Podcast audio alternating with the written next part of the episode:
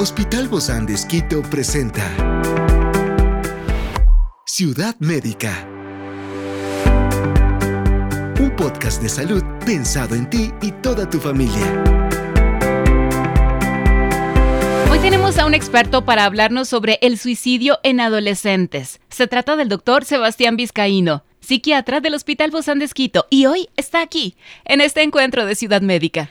Yo soy Ofelia Díaz de Simbaña y estoy súper contenta de disfrutar este podcast de Ciudad Médica en este mundo tan apasionante de la salud.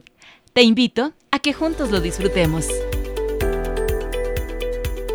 Te invito a que nos acompañes en esta serie para analizar más de cerca el suicidio en los adolescentes. Hoy estamos en nuestro tercer día hablando del suicidio en adolescentes, que es un asunto de preocupación creciente en todo el mundo y justamente hoy hablamos de quiénes son los que están en mayor riesgo y cómo realmente lo podemos prevenir desde padres y también como sociedad. Estamos con la grata presencia del doctor Sebastián Vizcaíno, él es psiquiatra del Hospital Bozán de Esquito. Gracias, doctor, por acompañarnos nuevamente en esta tercera y última entrega de toda esta serie que hemos venido hablando sobre el suicidio y los adolescentes. ¿Cómo estás? Muchas gracias por el espacio y vamos a ir retomando unas ideas para ver si podemos sacar algunas conclusiones. Entonces, decíamos que no podemos predecir quién va a morir y quién no. Lo, lo que tenemos son factores de riesgo y hay unos riesgos que se pueden modificar y otros que no.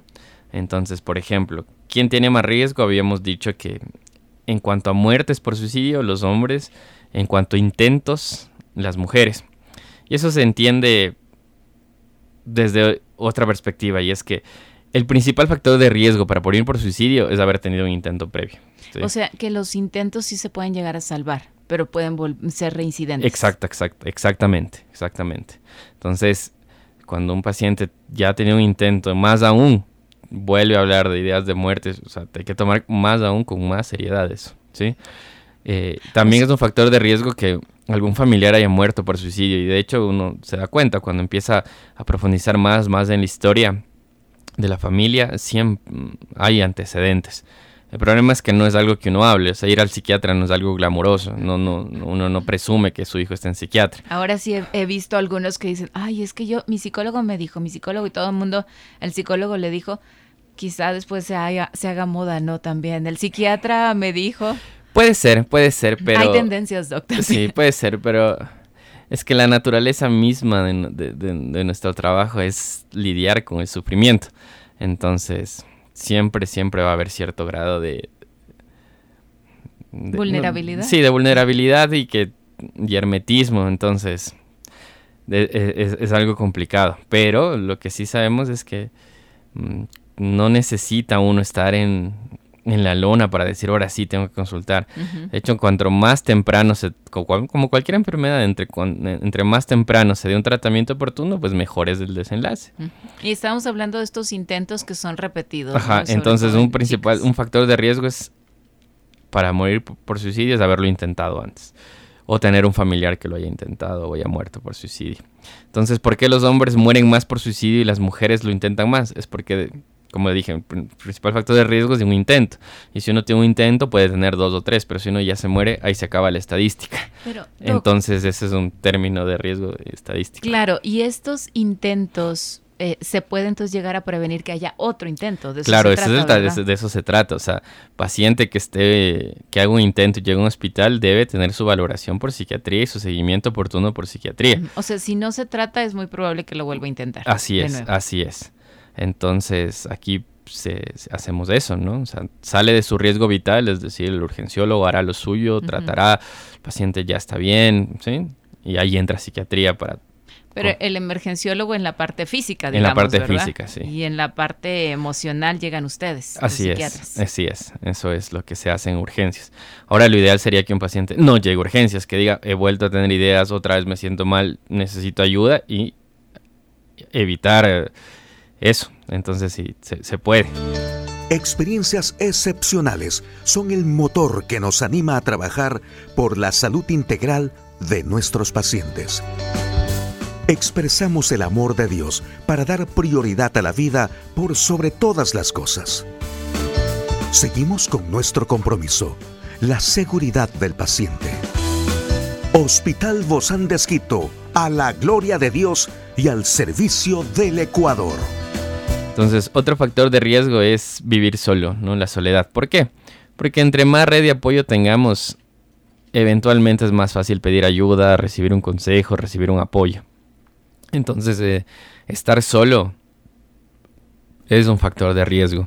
Ahora, Doc, hay una diferencia, ¿no? Entre está, vivir solo, aislado, o, sentirse también solo. Claro. La soledad. Exactamente. Una cosa es un, estado emocional de una persona que pues no se siente, se siente vacía todo el tiempo y depende de que por más que esté rodeada de gente, pues no va a aliviar su malestar. Entonces de pronto eso es algo, un síntoma depresivo que pues tendremos que tratar, mejorar y ver. Pero en términos prácticos, digamos, de, de prevención, por ejemplo, lo que decimos es un paciente que ha salido de un intento, no debería estar solo, no es como que ya salió del intento y vayas a la casa, ah, pero yo vivo solito y no tengo quien me apoye. No, necesitamos buscar una red de apoyo. Doc, ¿y qué sucede con estas personas que, hablando un poco de la prevención, ¿no? ¿Qué sucede con estas personas que todo el tiempo están de mal humor, que están enojadas, que parece que, le dicen fuchi a la vida, ¿no? Todo el, todo el tiempo y que te acercas y que te ven con cara de... ¿Se están defendiendo o en realidad necesitan que los escuchen más, estén más cerca de ellos? pueden ser las dos cosas, pueden que se estén defendiendo y a la vez necesiten ser escuchados. Es decir, eh, a veces tenemos esta irritabilidad, este malestar ante el mundo, que puede ser un rasgo de una personalidad, ¿no? Todo el tiempo paranoide, todo el tiempo a la defensiva, pero también uno no se construye esa personalidad ya gratis, ¿no? Generalmente personas que, que viven en este mundo de todos me van a hacer daño, todo el tiempo irritable, todo el tiempo a la defensiva, es porque, es porque han tenido antecedentes de eventos pues emocionalmente perturbadores. O sea, no es, no es su carácter, Doc. O sea... O sí, su temperamento. O sea, su temperamento... A veces, hay, es que el la personalidad se construye de dos cosas, el carácter y el temperamento. El carácter es lo que heredamos, es decir, desde niños vemos que hay niños que son más tranquilitos, otros niños que son muy gritones, niños que son más voraces, y eso es como genético. Ya el temperamento, la otra parte de la personalidad, es depende de lo ambiental, es decir, cómo me criaron, cómo fue mi vida, tuve eventos traumáticos, no tuve, cómo fue el apego con mi madre. Entonces todo eso se suma y es una personalidad.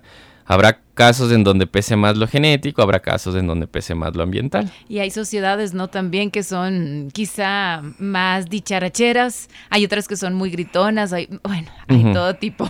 Claro, entonces, porque esas cosas son aprendidas, culturales, en el ambiente, en la forma de relacionar. Ciudad médica. Hay cosas que van a aumentar el riesgo y cosas que van a disminuir el riesgo.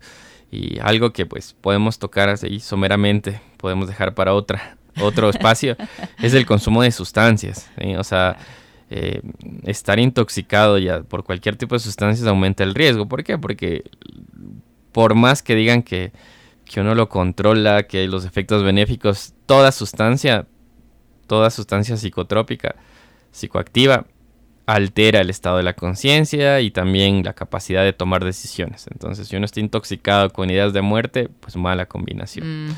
claro que sí. Otra manera, Doc, para poder prevenir y para estar alertas. Entonces, yo creo que hacer un, seguimiento, ¿no? De cómo está, de cómo está mi adolescente, o sea, por qué, por qué sufre y darle un entendimiento a ese sufrimiento que a veces puede ser, como digamos, con acciones o con, o con palabras, y, buscar una ayuda oportuna, creo que esa es la principal, una de las principales cosas que podemos decir ahora, porque a veces por un miedo incluso decir, no, es que si voy al psiquiatra, ¿qué va a pensar? Y no, no estamos para juzgar, más bien estamos para ayudar y entre más temprano vengan, pues mejor van a ser los desenlaces. Y la otra es tomarse en serio todas estas cosas y, entender que por más que no se hablen no significa que no pasen. También entender que hay muchos mitos en cuanto a la psiquiatría y la salud mental.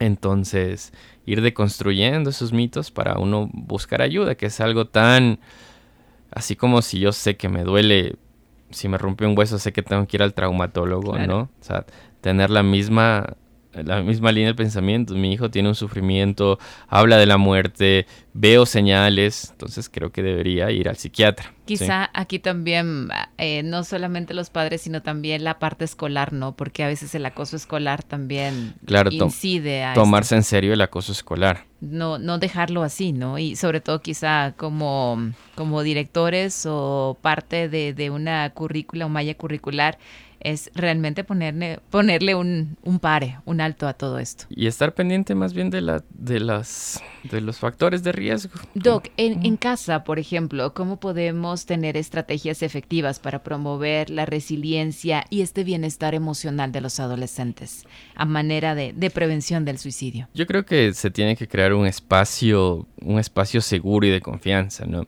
Puede, por ejemplo, que, a ver, me ha pasado que dice, no, es que mi hija me contó que tuvo su primera relación y, y, las mamás se desbordan.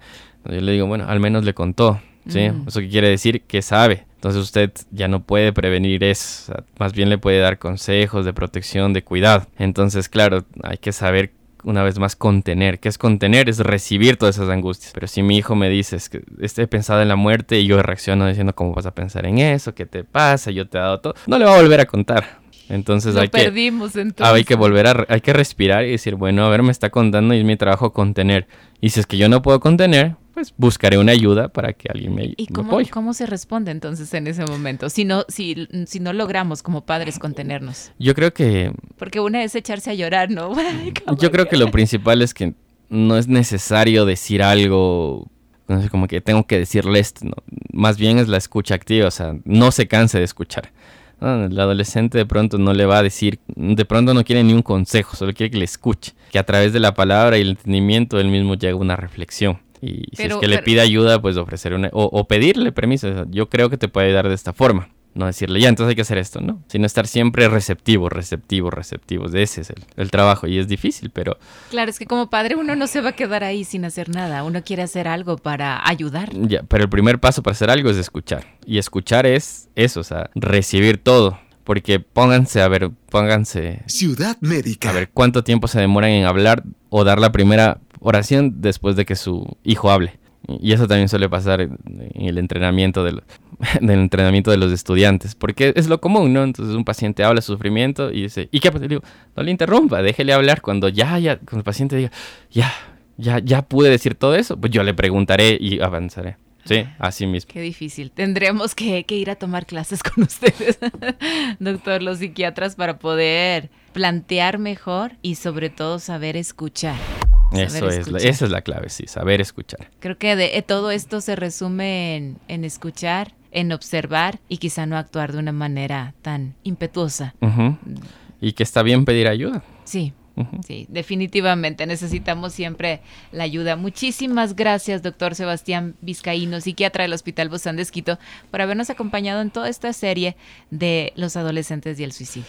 Muchas gracias por el espacio. Recordemos que todo septiembre es el mes de la prevención del suicidio porque esto pasa, pasa aquí, pasa en todos los países, pasa en estratos sociales altos, en estratos sociales bajos. Es una realidad, ¿no? En el Ecuador la tasa de suicidios es de 10 personas por cada 100.000 habitantes, que es altísimo y a nivel mundial cada cuatro segundos una persona muere por suicidio. Es el la segunda causa de muerte del adolescente. Entonces, hay que estar alerta. Claro que sí. Muchísimas gracias, Doc. Nos vemos muy pronto. Bendiciones. Muchas gracias. Esta es una producción del Hospital Bozán de con el apoyo de HCJB. Encuentra este podcast de salud en las redes sociales como Spotify, SoundCloud y todas las plataformas digitales. Gracias por acompañarnos en este capítulo de Ciudad Médica, un espacio para tu salud. Hasta la próxima.